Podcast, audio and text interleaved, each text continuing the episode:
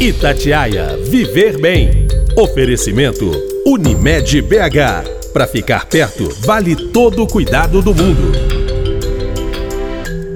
Oi, gente, tudo bem? Desde o início da pandemia, as pessoas tiveram que se isolar para evitar a contaminação pelo coronavírus. Mas quem disse que ficar dentro de casa, abrindo mão da rotina, trabalhar em home office sem poder sequer fazer uma caminhada é fácil? Não é. O estresse, a ansiedade, até mesmo a falta de sol por ficar mais tempo dentro de casa acabam se tornando um gatilho para desencadear ou aumentar algumas doenças, entre elas as dermatológicas, as doenças na pele e também a queda de cabelo.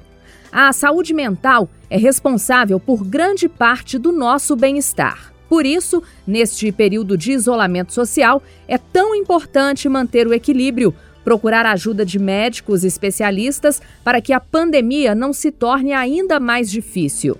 A dermatologia foi a especialidade da medicina que teve grande aumento de procura de um ano para cá, início das medidas de contenção da Covid-19.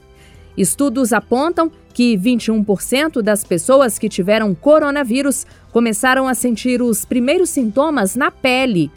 Outro ponto importante detectado logo após os primeiros casos de Covid no Brasil é que a grande maioria das pessoas curadas apresentam intensa queda de cabelo meses depois. Vamos falar também sobre um sintoma relatado por grande parte de recuperados da doença ainda estudado pela medicina, chamado dedos de Covid, que são erupções cutâneas que aparecem nos pés dos pacientes, mesmo com a ausência de outros sintomas, e podem permanecer por meses. Para a gente entender por que isso acontece e também formas de hidratar a pele em meio a tanto uso de álcool em gel, nós vamos conversar com a doutora Soraya Neves Marques Barbosa dos Santos, que é dermatologista, médica cooperada da Unimed BH. Doutora, muito obrigada por participar do podcast Itatiaia Viver Bem, viu? Obrigada, obrigada aos ouvintes, a você, Aline. Doutora, para a gente começar, o estado emocional de uma pessoa pode influenciar ou causar alguma doença dermatológica? O estado emocional ele pode contribuir de alguma forma com a harmonia do funcionamento das nossas respostas imunes, apesar de ainda não sabermos exatamente como isso se dá. E a confirmação desta pandemia pelo novo coronavírus e a necessidade de realizar quarentena com isolamento domiciliar trouxe muitos questionamentos, medos, ansiedade e estresse. Eu acho que assim, uma das consequências disso são as queixas nos últimos dias que a gente vem comprovando do surgimento ou piora de várias doenças que são consideradas, por exemplo, psicodermatológicas, tais como vitiligo, psoríase, saúde mental como um todo e até mesmo eh, saúde mental assim, dos pacientes e até mesmo as queixas comuns como acentuação da queda de cabelos, piora da dermatite atópica, piora de de outras doenças relacionadas. Doutora, a senhora citou aí vitiligo, psoríase, queda de cabelo. Essas doenças são genéticas, elas são causadas também pela ansiedade. É tanto vitiligo quanto a psoríase tem o componente genético, sim. Mas já é comprovado que estresse psicológico são gatilhos para aparecimento ou piora desses quadros cutâneos. As emoções são importantes fatores nestas doenças. E o estresse, tanto interno quanto externo, rompe o equilíbrio do organismo, estimulando uma série de reações que levam aos aspectos assim da piora imunológica, da piora da resposta imunológica das doenças, principalmente as relacionadas à pele. Ô, doutor, e falando agora, né, nesse contexto geral de pandemia, quem teve Covid-19, por exemplo, vários estudos apontam a queda de cabelo depois da doença, né, como uma sequela. Por que, que isso acontece, doutora Soraya? É, na verdade, a, o, essa doença pelo coronavírus, ela ainda não se sabe muito a respeito dela, mas muito tem é, se colecionado através de trabalhos e que a cada, a cada mês surgem novos trabalhos mostrando que a pele é o maior órgão do corpo humano e parece que ser, após o pulmão, um dos, um dos órgãos mais acometidos pelas manifestações do Covid. Essa é que é a verdade. O que fazer, doutora? Shampoos, antiqueda, isso resolve ou não? É só o tempo mesmo desse vírus sair todo assim do corpo? Não, a gente tem abordado estrategicamente e também com medicamentos esse tipo de queda, que é um eflúvio telogênico próprio dessa doença. Além de ficar tranquilo, procurar uma orientação de um colega dermatologista que seja capaz de analisar, e mesmo porque queda de cabelo pode ser uma infinidade de coisas, dentre elas a Covid. Recentemente saiu um trabalho do King's College, um trabalho em, feito na Inglaterra, com 12 meses de pandemia, 350 mil pacientes, mostrando que 17% dos pacientes a lesão da pele é a primeira manifestação. E em 21% foi afetado de alguma forma pelo Covid. É muito alto, significa quase que uma pessoa em cinco teria tido ou alguma manifestação, mesmo precoce ou posterior. Mas a gente, como dermatologista, observa muitas alterações chegando de queixas comuns de paciente que, quando a gente vai investigar, não raro está relacionado ao Covid-19. Ô, doutor, e cair cabelo é uma coisa normal? Quando a gente fala assim de queda, não significa poucos fios, não. Como é que a gente identifica a queda de cabelo? Olha, queda, de... o cabelo cai todos os dias, todo o cabelo. Mas veja bem, quando esse número de fios passa a ser observado, ou mesmo um padrão diferente, era de uma forma e piorou muito, a gente até estima assim um, um, número, por exemplo, acima de 200 fios por dia, 200 a 300 seria normal.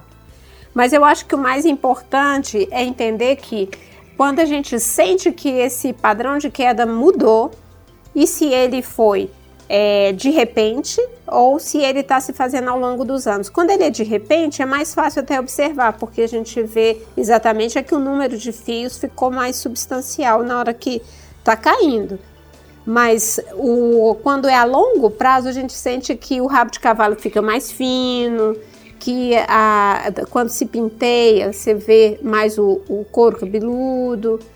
A queda de cabelo ocorrida pela Covid ela se dá assim como parecida com a queda de cabelo que ocorre também depois da dengue, depois da chikungunya, depois de um estresse grave, depois de um emagrecimento, mais ou menos assim. Ela é abrupta e ocorre mais ou menos dois a três meses depois de tido a doença, até dois a três meses. E queda de cabelo acontece também depois que a mulher ganha neném, não é, doutora? Sim, é também um, uma queda de cabelo, a gente chama de eflúvio telogênico, quer dizer assim, é uma queda de cabelo que haveria e normalmente dois a três meses ou até mais depois que tem a criança. Ô, doutor, e além da queda de cabelo, outros problemas, né, podem ocorrer mesmo em quem não teve Covid, por causa desse isolamento social, esse estresse maior.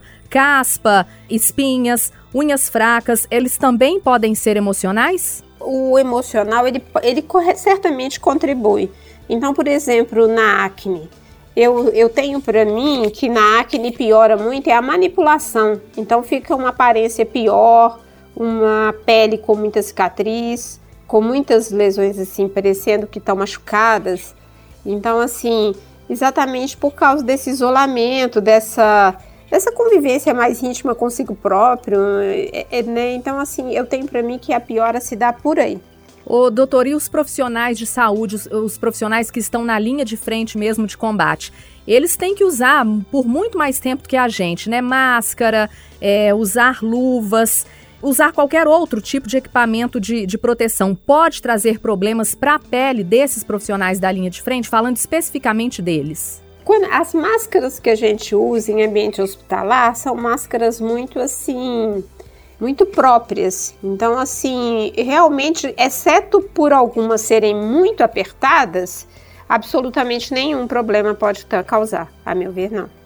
Agora, quanto às luvas, o que a gente pode às vezes constatar é alergia ao próprio material. Então, quando acontece isso, tem que mudar o material. Normalmente as luvas são de látex.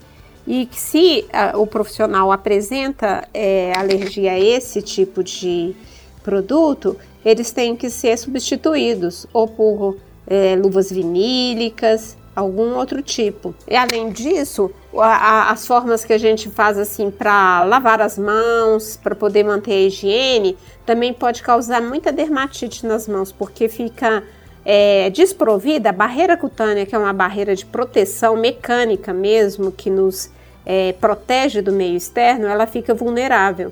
Então é bom hidratar o local, proteger e reaplicar assim, sempre que lavar, tá sempre usando algum hidratante.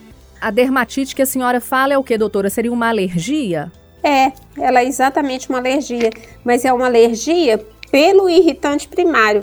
Isto é, é, se a pessoa usa um álcool na mão algumas vezes no dia, provavelmente nada vai acontecer. Mas se ela usa muito mais vezes por dia, isso pode causar uma irritação direta. É, quer dizer, é pelo irritante que é o álcool. Ele é já um irritante de natureza. É uma alergia àquele produto. Eu estou conversando aqui no Itatiaia Viver Bem com a doutora Soraya Neves Marques Barbosa dos Santos, que é dermatologista e médica cooperada da Unimed BH. Doutora Soraya, o novo normal agora, né, como a gente estava falando aí, é sempre passar o álcool em gel nas mãos. Isso então pode prejudicar a pele, causando ressecamento e irritação. Como é que tem que ser feita então, doutora, a hidratação da pele, principalmente das mãos? É, eu faria duas observações. Uma é como usar o álcool, porque usar o álcool de forma correta é depois de algum contato, é depois de alguma é, algum toque em algum lugar, mas não é sem ter nenhum toque milhares de vezes passando o álcool na mão. Então, assim, a forma de usar o álcool, ela pode ser diminuída o número de vezes. Ele é importante, muito importante, para fazer a profilaxia quanto a esse coronavírus, sim. E, além disso, depois que faz o uso do álcool, pode-se passar um bom hidratante nas mãos. Ô, doutora, e no seu consultório aumentou a procura de pacientes que tiveram Covid? O que, que essas pessoas, o que, que os seus pacientes que tiveram coronavírus relatam agora? É, na verdade, é uma coisa muito curiosa, porque, o, como eu estava te falando, nesse trabalho que foi lançado, que teve 350 mil pacientes, 21% foi afetado de alguma forma pelo Covid somente na pele. E isso a gente observou porque, por exemplo, existem umas manchas vermelhas que dão na pontas dos dedos que a gente via muito em Atlas, que a gente via muito em outros países. Entretanto, a gente começou a ver isso aqui no nosso meio. E depois, isso foi bem no iníciozinho, lá no março de 2019. E depois isso foi confirmado como os dedos da Covid, que na verdade é um pseudo-eritema pérneo que a gente fala mas na verdade foi relacionado à infecção de Covid. Então, quando você pergunta o que, que eu tenho visto no consultório, às vezes, assim, doenças que poderiam se, ser dado um diagnóstico de urticária, de alguma alergia, e no entanto, não. Quando a gente vai fazer uma investigação mais detalhada, não raro a gente consegue constatar um, um, exame positivo. Como é que a gente pode identificar, na verdade, esses dedos de Covid? Quais as características? Vermelhidão, coceira, erupção, como é que é? É basicamente é uma vermelhidão na ponta dos dedos. É, é muito característico, é assim, é muito diferente. Quem tem, com certeza vai procurar o dermatologista porque ele não desaparece rápido. E muitas vezes a pessoa nem sabe que teve Covid. Essa é que é a verdade. E nem em todos os casos a gente consegue comprovar, porque às vezes já passou o prazo dos exames mas é, é uma coisa muito é um, um sinal muito diferente do que que estão acostumados. Mas outras, outros tipos de manifestações que podem também, que a gente já viu, além desses dedos de Covid, são alergias, urticária, lesões parecendo catapora. Isso tudo a gente já viu. As unhas, como você mesmo falou, as unhas, a diferença nas unhas, lesões em mucosa oral. Então, é, é, diversas lesões diferentes que têm aparecido e sendo correlacionadas com o Covid. A senhora falou aí sobre unhas. Nesse momento de pandemia, é melhor deixar a unha mais curtinha mesmo, doutora? Porque as mulheres, né, têm uma vaidade com as unhas, assim, ah, eu gosto de unha grande, passar esmalte, mas é melhor agora, né, nesse momento, deixar ela mais curtinha mesmo para até facilitar a limpeza. É, o certo é a unha curta, né, sempre.